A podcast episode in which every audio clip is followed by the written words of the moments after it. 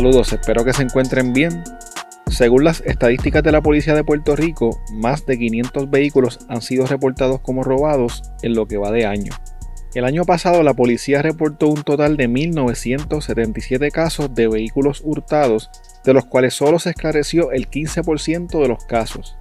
Uno de los temores que quizás muchos de nosotros compartimos es que nos roben el carro cuando lo estacionamos en un centro comercial o cuando estamos trabajando.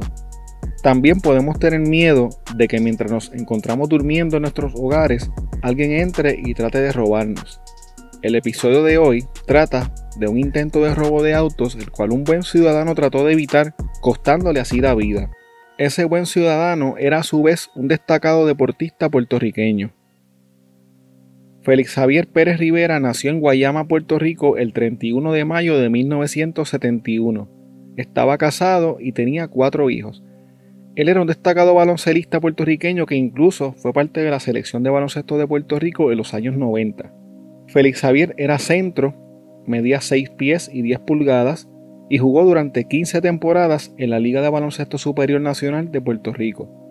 Félix Javier jugó para los Mets de Guaynabo, los Atléticos de San Germán, los Piratas de Quebradillas, los Leones de Ponce y los Capitanes de Arecibo. En el 1995, uno de sus mejores años, Félix Javier lideró la liga promediando 10.3 rebotes por juego.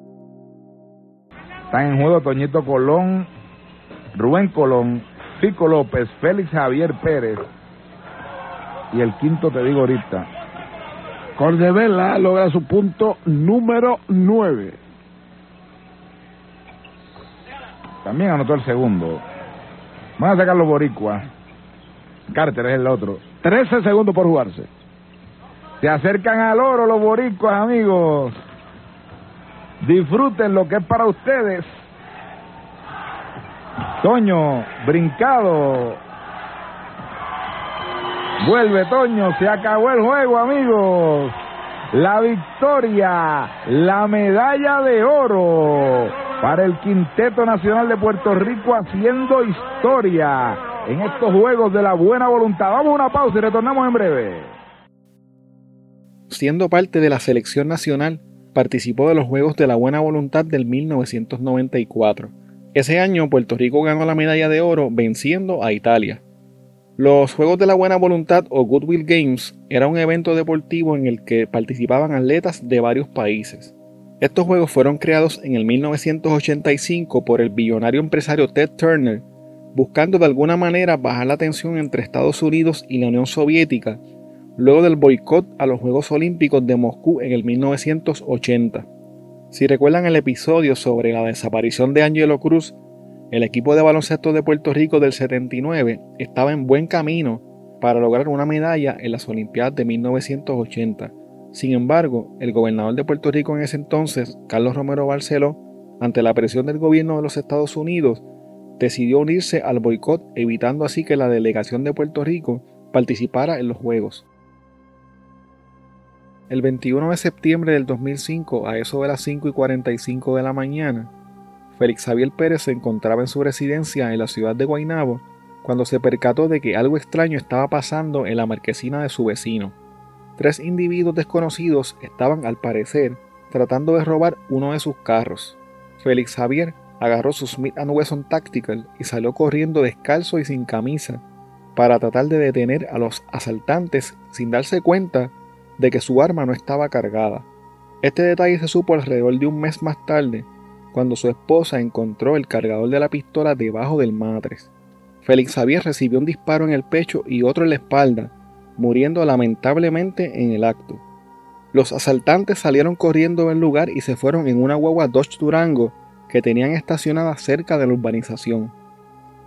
Durante la investigación del caso se supo que los asaltantes se enteraron a través de una empleada doméstica que ellos conocían que en la residencia del vecino de Félix Javier, quien era o es dueño de una gasolinera, había muchos objetos de valor y vehículos de lujo, entre estos un Porsche, un BMW y un Lexus. Con relación a estos hechos, Aneudis Reyes Lamis, Cristian Molina Figueroa y Moisés Mercado Flores fueron arrestados y acusados por el asesinato de Félix Javier. A finales del 2006 y principios del 2007 comenzó el proceso legal en contra de los acusados de haber matado a Félix Javier. Durante una de las vistas del caso, Moisés Mercado Flores, uno de los acusados quien tenía 16 años al momento del crimen en el 2005, gritó en medio de la sala del juez superior de Bayamón, Juan José Delgado, Yo soy Aníbal Acevedo Vilá y no me inyecto marihuana. De inmediato, el juez le ordenó a la Administración de Corrección que le informara si Moisés Mercado estaba bajo los efectos de alguna sustancia o algún medicamento. El juez suspendió la vista preliminar y ordenó que ese día no se le suministrara ningún otro medicamento, si se confirmaba que había ingerido medicamentos para la ansiedad. La fiscal del caso, Vilmaris Rodríguez Pardo, le indicó al juez que el psiquiatra del Estado, Rafael Cabrera, había declarado que Moisés era procesable que entendía todo lo que se le preguntaba y que simplemente estaba fingiendo tener una enfermedad mental. Por su parte, el abogado de la Sociedad para la Asistencia Legal, Jesús Hernández, dijo que Moisés se veía muy desmejorado y no podía cooperar con su defensa. El abogado indicó además que su cliente tomaba un medicamento llamado Risperdal, ya que sufría de ansiedad y déficit de atención. Según el abogado, su cliente no podía contestar sus preguntas y tenía las pupilas dilatadas, lo cual podía deberse a alguna sustancia ingerida por su cliente o a algún medicamento que le habían dado en psiquiatría correccional. El abogado pidió que su cliente fuera evaluado nuevamente por el psiquiatra del Estado, pero el juez denegó su petición. Un mes antes de la vista, Moisés Mercado había sido ingresado en psiquiatría correccional por haber tratado de cortarse una mano estando en una celda del Tribunal de Bayamón. Uno de los acusados, Cristian Molina Figueroa, se convirtió en testigo estrella del caso, declarándose culpable y testificando en contra de los coacusados a cambio de un acuerdo que le permitiría una sentencia suspendida. Antes de retirarse a deliberar, el jurado pidió volver a escuchar el testimonio grabado de Cristian Molina. Según su testimonio, Moisés Mercado fue el que disparó y mató a Félix Javier luego de que él saliera de su casa a evitar que robaran el auto de su vecino. La fiscal Vilmaris Rodríguez Pardo le preguntó a Cristian Molina si después de que salieron corriendo de la escena, antes de huir en una guagua Durango azul que él conducía, le preguntó a Moisés Mercado si le había dado, refiriéndose a que si le había pegado los tiros a Félix Javier. Cristian indicó que Moisés le dijo, Sí, le zumbé porque era la única forma de salir de allí era preso o lo matábamos. Según el testimonio de Cristian Molina, el día de los hechos, el único que tenía una pistola calibre .40 era Moisés Mercado. El testigo estrella dijo también que Aneudis Reyes, alias More, tenía una pistola de embuste y que él no llevaba ninguna arma.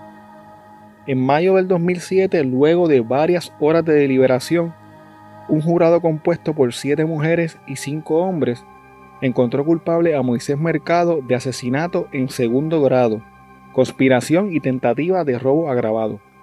Moisés Mercado estaba acusado originalmente de asesinato en primer grado, pero el jurado no compró el testimonio de Cristian Molina y le rebajó el cargo de primer a segundo grado. Sin embargo, lo encontró no culpable de las cinco violaciones a la ley de armas que pesaban en su contra de un cargo de apropiación ilegal agravado por el arma que le robaron a Félix Javier luego de matarlo y de otro cargo de tentativa de asesinato contra la esposa de Félix Javier, quien fue testigo de los hechos. Moisés Mercado Flores fue sentenciado a cumplir 24 años naturales de prisión. En junio del 2007, Aneudis Reyes Lamis, alias More, se declaró culpable antes del juicio de ser uno de los coautores del asesinato de Félix Javier Pérez. Aneudis Reyes se declaró culpable de un cargo de asesinato en segundo grado, una tentativa de asesinato, un cargo de conspiración, uno de tentativa de robo domiciliario y tres violaciones a la ley de armas. El juez Jesús Peluyera Santiago del Tribunal de San Juan lo sentenció a cumplir 20 años de prisión, sumados a otros 10 años que debía cumplir por un delito federal debido a un robo de banco ocurrido en el 2004, también en San Juan.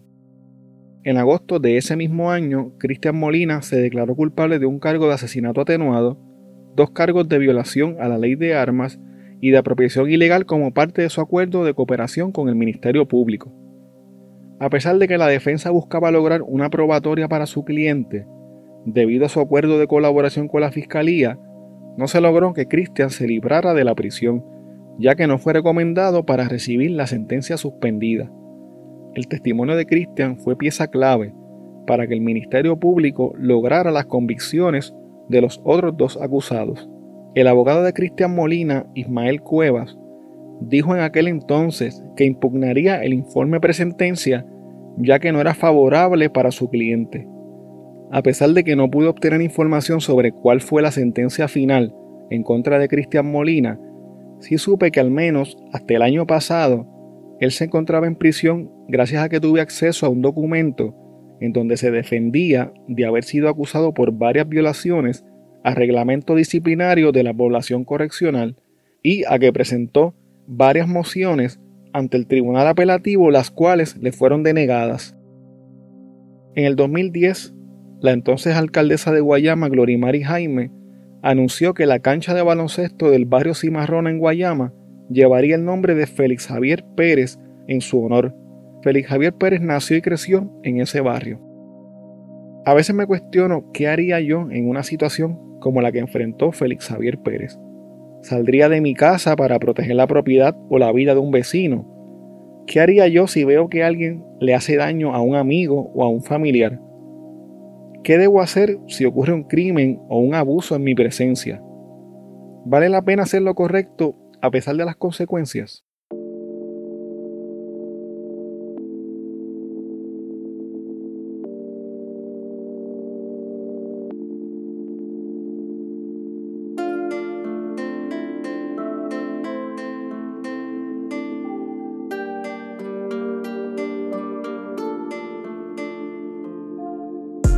Bueno, hasta aquí el episodio de hoy.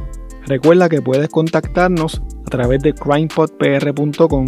Síguenos en Facebook, Instagram y Twitter como CrimePodPR, en donde estaremos subiendo contenido relacionado a los temas con los que vamos a estar trabajando y sobre noticias de casos criminales principalmente. Recuerda también suscribirte a este podcast en tu aplicación favorita para podcast y compartirlo con las personas que conoces. También puedes apoyarnos a través de patreon.com diagonal crimepodpr en donde vas a tener acceso al contenido que utilizamos para poder hacer las investigaciones, como por ejemplo documentos, enlaces, fotos adicionales a las que subimos a las redes, videos, análisis de los casos, entre otras cosas que vamos a estar añadiendo poco a poco.